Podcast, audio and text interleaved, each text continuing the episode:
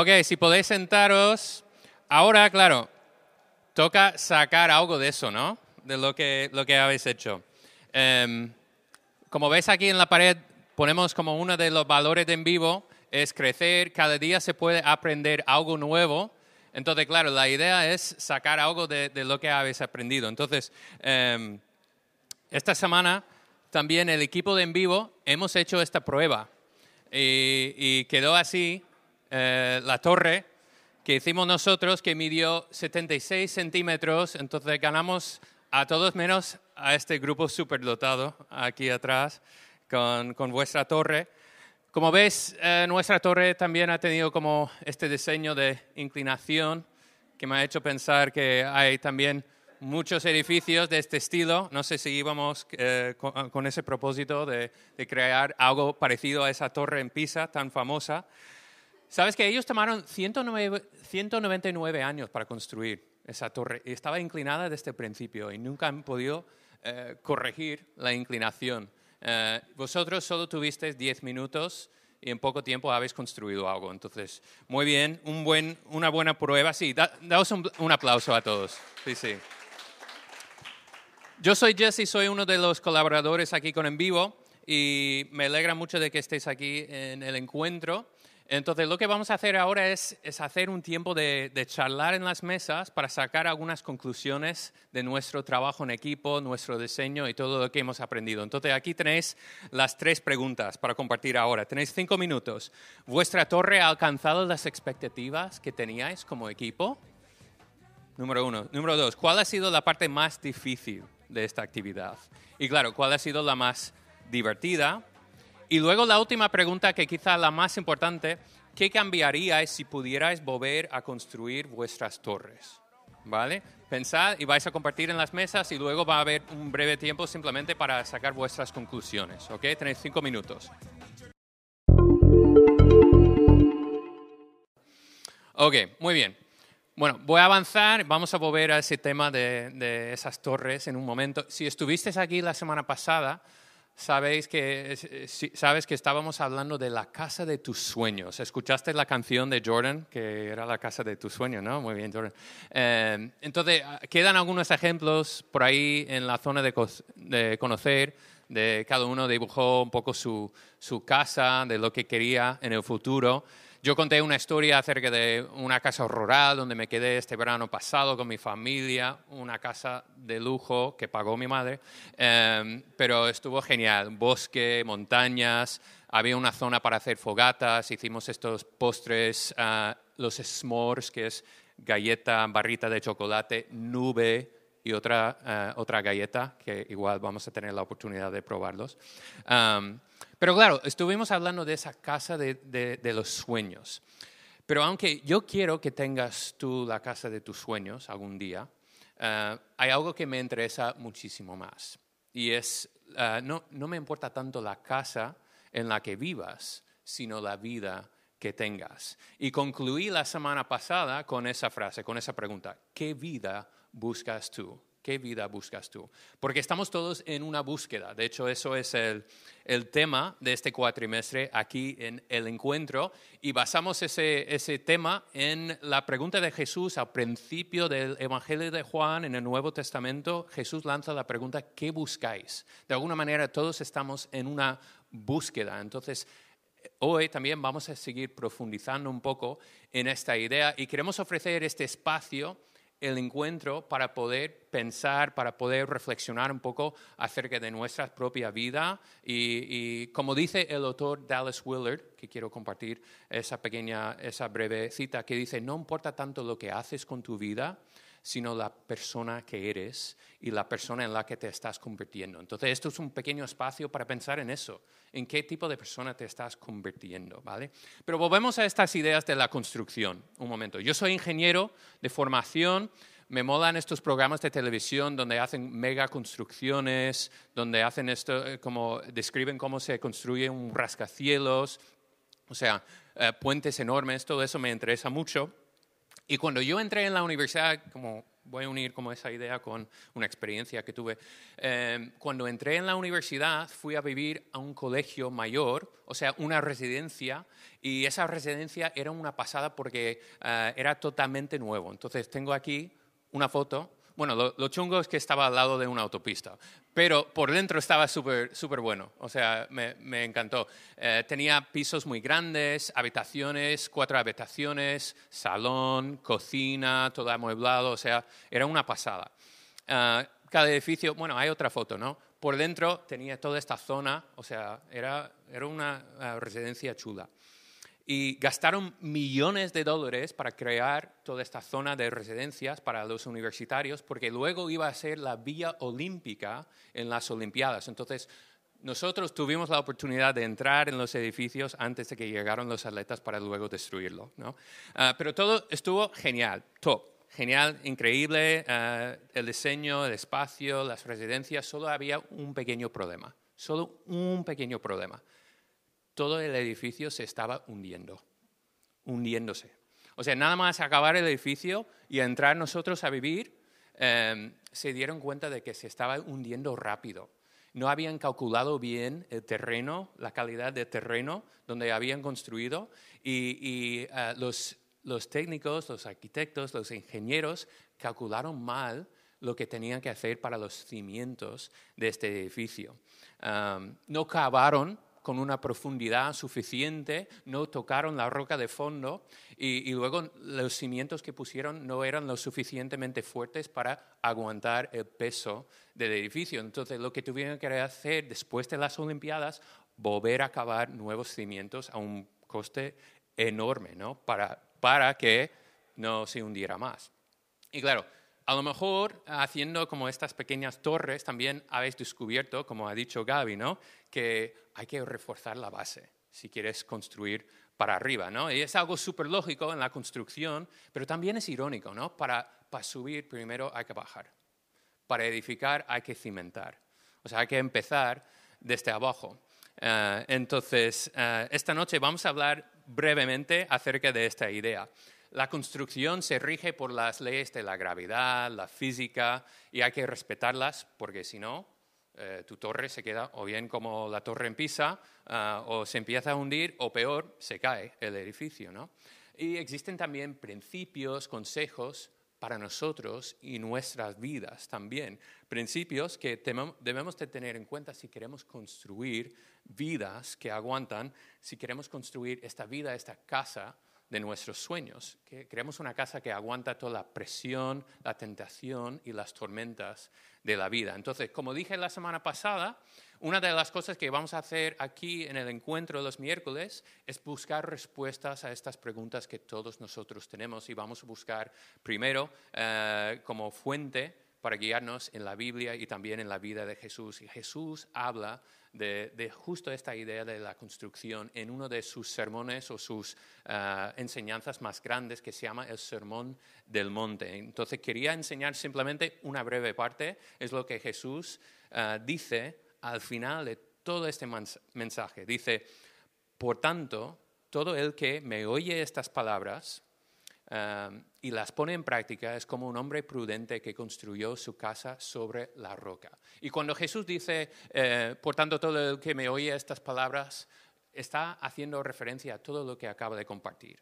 O sea, toda su enseñanza en el Sermón de Monte, que te animo a leerlo en la Biblia, Mateo capítulo 5 a 7, tardas 15 minutos y te queda con la mente eh, impresionada con la sabiduría de lo que Jesús era capaz de contar, que nos cuenta no simplemente amar al prójimo, pero también al enemigo, que nos dice que odiar es lo mismo que matar a una persona en el corazón. O sea, todas estas enseñanzas contraculturales en aquel entonces que sigue siendo también contraculturales para nosotros hoy en día. Pero dice, eh, voy a leer toda la cita las pone en práctica como un hombre prudente que construyó su casa sobre la roca. Vinieron las lluvias, crecieron los ríos y soplaron los vientos y azotaron aquella casa. Con todo, la casa no se derrumbó porque estaba cimentada sobre la roca. Pero todo el que me oye estas palabras, se cae la casa, y no las pone en práctica, es como un hombre insensato que construyó su casa de espaguetis y nubes sobre la arena. Vino la lluvia, crecieron los ríos, soplaron los vientos y azotaron aquella casa. Esta se derrumbó y grande fue su ruina. Qué triste. Ok, lo habéis planeado así, muy bien. Qué guay. Ok, en esta pequeña ilustración de Jesús, que es súper sencilla, pero súper poderosa, eh, hay dos casas, hay dos cimientos, dos terrenos, ¿no? Y las dos casas pasan por la misma situación. La tormenta, las lluvias, el viento azota a la casa y después hay dos resultados bien diferentes, ¿verdad? Entonces, déjame sacar simplemente tres observaciones de, de, lo que Jesús dice aquí, que yo creo que, aunque estas palabras fueran dichas por Jesús hace dos mil años, se aplican perfectamente a nuestras vidas hoy en día. Y la primera cosa es la más obvia. En la vida va a haber tormentas. En la vida va a haber tormentas y todos nosotros lo sabemos porque acabamos de pasar por una tormenta de 18 meses, la pandemia mundial, ¿no? que parece que por fin se mejora la cosa, gracias a Dios, pero todos hemos tenido que adaptarnos en estos tiempos cambiantes, preocupantes, confusos, inciertos, y no han sido tiempos fáciles para ninguno de nosotros, ¿no? Ah, y puede que hayas experimentado también como este desequilibrio en tu propia vida debido a, esta tormenta. Y yo creo que estas palabras de Jesús especialmente son aplicables en, nuestra situación hoy en día. Y notemos una cosa, que Jesús no, no promete nunca que vayamos a librarnos de las tormentas. O sea, las dos casas tienen que pasar por la misma tormenta, sí o sí. tanto la que está puesta sobre la roca como la que está puesta sobre la arena. Y esto me hace pensar que la idea de Jesús está diciendo que eh, la casa puesta en la roca es como tener fe en lo que Jesús está diciendo, pero la fe no nos libra de las tormentas, las tormentas en la vida, pero sí nos ayuda. La fe nos ayuda a aguantar estas tormentas. Y yo no sé si tú estás en medio de, otro tipo de tormenta en tu vida personal en este momento, o si acabas de pasar por una tormenta, o igual todos mañana vamos a enfrentarnos con una situación inesperada, ¿no? Lo único que sé es que todos, todos vamos a pasar por las tormentas. Número dos, la segunda cosa, las tormentas revelan la calidad de tus cimientos.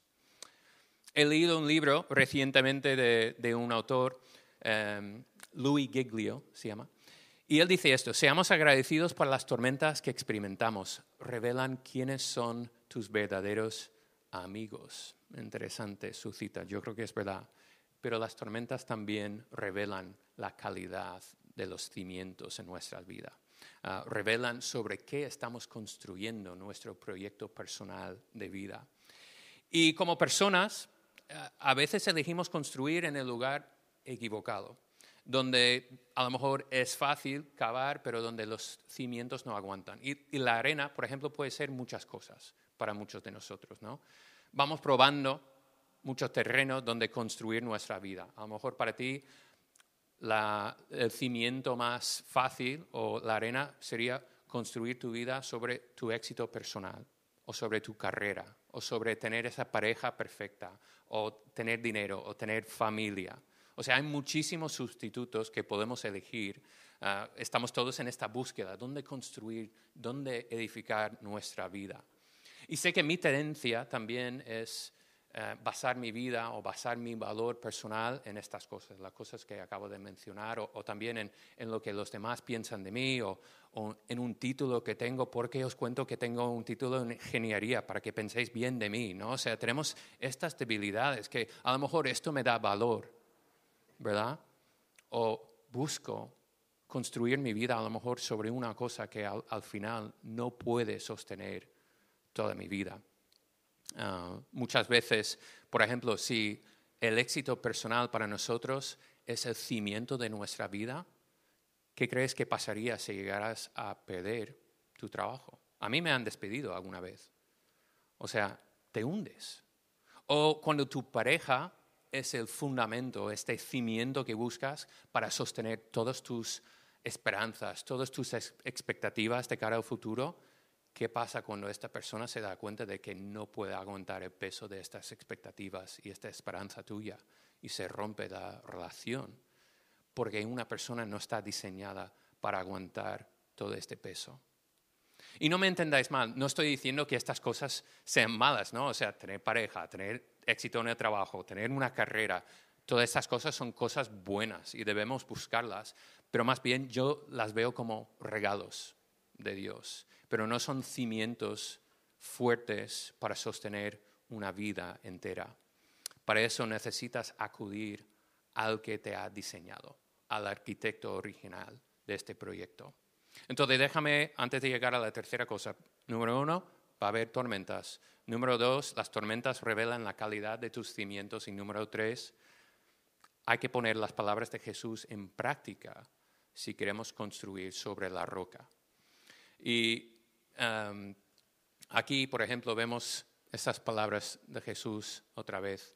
Por tanto, todo el que me oye estas palabras y las pone en práctica es como un hombre o mujer prudente que construyó su casa sobre la roca.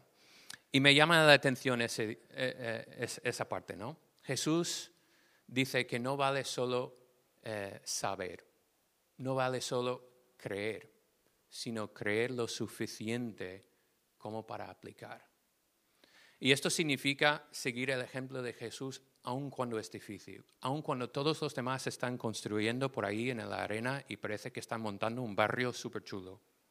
O sea, significa seguir a Jesús aun cuando no es conveniente, cuando te va a costar algo y cuando nadie más está siguiendo el mismo camino. Si estabas aquí la semana pasada, ah, sabes que hablamos de esta invitación de Jesús que hizo a sus discípulos, venid a ver, venid a ver. Y, no sé dónde estás ahora mismo en tu camino de fe, si estás interesado pero te cuesta creer, si llevas mucho tiempo creyendo, siguiendo a Jesús, pero estás pasando a lo mejor por una tormenta o estás simplemente investigando.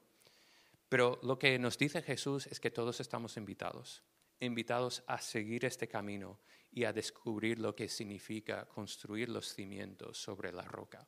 Y lo que Jesús dice que la roca no son simplemente sus ideas, sus enseñanzas, sino es una persona, es Jesús mismo.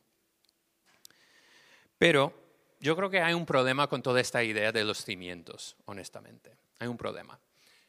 El problema con los cimientos, no con las torres que habéis construido porque no teníais la oportunidad de cavar y, ir más abajo, ¿verdad? Porque estabais sobre la mesa. Pero con los edificios eh, y también con las personas, los cimientos son la parte que, que no se ve, ¿verdad? Y tampoco es la parte que llama la atención. Cuando ves un edificio, un vas a Barcelona ves un edificio de Gaudí y dices, oh, wow, qué bien, quiero ver los cimientos. No, te quedas ahí impresionado por la fachada, ¿no? Y por su construcción y su diseño pero no te llama la atención los cimientos, sin embargo es la parte más importante, porque si no se hubieran caído ya todos sus edificios. Y nuestra tendencia como personas en esta cultura es cuidar mucho lo exterior, llamarnos, lo que nos llama la atención el físico, la belleza, la moda, las imágenes, la ropa, o sea, estamos enamorados con todo eso, ¿no? Lo exterior, a veces lo superficial. Vemos cuatro fotos por las redes y eh, alguien captura un momento, que claro que han sacado 20 tomas o 20 fotos para buscar la foto perfecta, luego la ponen ahí y decimos, ¡ay, qué chulo, qué guay es su vida! ¿no? Cuando ellos han gastado cuatro horas solo para mostrar eso. No, pero, pero digo, juzgamos las casas, las vidas por los tejados y por las fachadas. Estamos enamorados con las fachadas y los tejados en vez de por los cimientos. pero ¿qué hay del interior? La integridad, la honestidad, la humildad, la identidad. Todo esto que no se ve a la primera, al final suelen ser las cosas más importantes en una persona. Entonces, ¿dónde están puestos tus cimientos de tu vida? Quiero animarte a hacer algo. Esta semana vamos a llegar a eso en un momento, pero Quiero saber si estás dispuesto a dedicarle tiempo a ti mismo, a investigar, a conocerte mejor y investigar lo que está dentro de ti y lo que está por debajo como tu cimiento personal. Porque no importa lo que estás haciendo, es la persona en la que te estás convirtiendo, es lo que más importa. Yo quiero que tengas una casa de tus sueños. Yo quiero que tengas una casa que aguanta. Una casa puesta sobre la roca de fondo. Y la buena noticia es que no tienes que construir estos cimientos solo. Y no tienes que pasar por ninguna tormenta solo o sola. Ah, aquí creemos que eh, no creemos en ser llaneros solitarios, personas tan independientes que no necesitan a nadie, personas que tienen todas las respuestas. Ah, si es lo que buscas, aquí, ah, bueno, te equivocas de lugar, lo siento. pero aquí sí creemos lo que pone ahí. La vida se vive mejor juntos. Y creemos que juntos podemos encontrar en Jesús respuestas, podemos crecer juntos. Por eso enfatizamos los triples tanto porque creemos que en estos grupos es donde se puede crecer, donde podemos ahondar y luego crecer para arriba.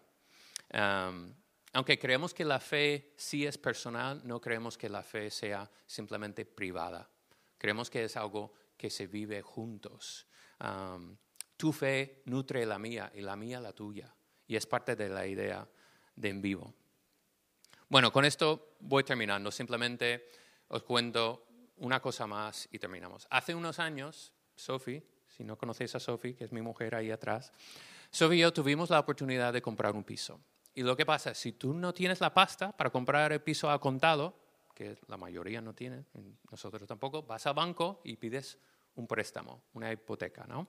Y lo que hacen los bancos es que vienen a revisar la casa para ver si es una buena inversión, si la casa está bien, ¿sabes? Viene el técnico, el, el experto, y van a comprobar que no estás comprando algo que parece bonito por fuera, pero luego detrás de la primera capa de, pintura todo eh, se, está derrumbándose, derrumbando, ¿no? que quieren confirmar que es una buena inversión. Y, y, claro, te avisan si los constructores han intentado recortar presupuesto y no han hecho la casa bien. Entonces, en tu vida no quiero que recortes presupuesto, no quiero que evites buscar esta oportunidad para acabar y saber sobre qué está puesta tu vida. Arminda va a repartir ahora unos sobres ah, y tenemos una invitación para vosotros esta semana. No abráis de momento estos sobres porque estos son para mañana, para este fin de semana. Y ahí dentro veis una pequeña tarjetita y luego algunas preguntas. Y simplemente lo que queremos animaros a hacer es una inspección de tu propia vida de tus cimientos. Y si no estás muy seguro de, a qué me refiero cuando hablo de esto, si estás construyendo sobre algo y luego se, se quita esto, esta cosa, ¿no? O sea, esa cosa que está apoyando todo tu proyecto personal, todas tus esperanzas, esa cosa si de la noche a la mañana ya no, ya no la tuvieras, sabrías que estarías hundido, pues ahí estás tocando y averiguando tus cimientos, ¿vale? Entonces, mi pregunta es, ¿sabes cuál es? ¿Sabes cuál es ese cimiento en tu vida? Ah, entonces, lo que quiero animaros a hacer es tomar 15 minutos. O sea, en una semana hay cuántas horas? 168, ¿no? Os voy a pedir 15 minutos para invertir en tu propia vida. Hazte este favor de abrir este sobre, hacer lo que te invita a hacer, hacer esta investigación realmente es una oportunidad para acabar y entender lo que está ahí abajo, porque tu vida importa, nos importas, y al Dios que te creó le importas mucho más de lo que puedas imaginar. Entonces yo quiero que tengas esa casa de tus sueños, una casa que aguanta, entonces hay que empezar por la base, por los cimientos. Y yo creo que Jesús nos está invitando a todos em, a conocer esta base que Él nos puede dar, a venir y a ver y conocer esa roca que es Él. Entonces, estés donde estés en tu propio camino de la fe, creas lo que creas, aquí eres bienvenido. Muchas gracias a todos por venir. Aquí no presumimos de tener todas las respuestas para nada, pero esperamos que al venir y al ver y al experimentar por ti mismo encuentres algo de valor. Muchas gracias por venir al encuentro. Ahora mismo tenemos tapas ah, que vamos a sacar, pinchos que Brooks está sacando de la cocina. Ah, y luego también hay algunos postres, los s'mores, de, de, los que hablé la semana pasada. Entonces, uh, muchas gracias por venir. También podéis seguir comprando más bebidas si queréis. Gracias por venir a el encuentro.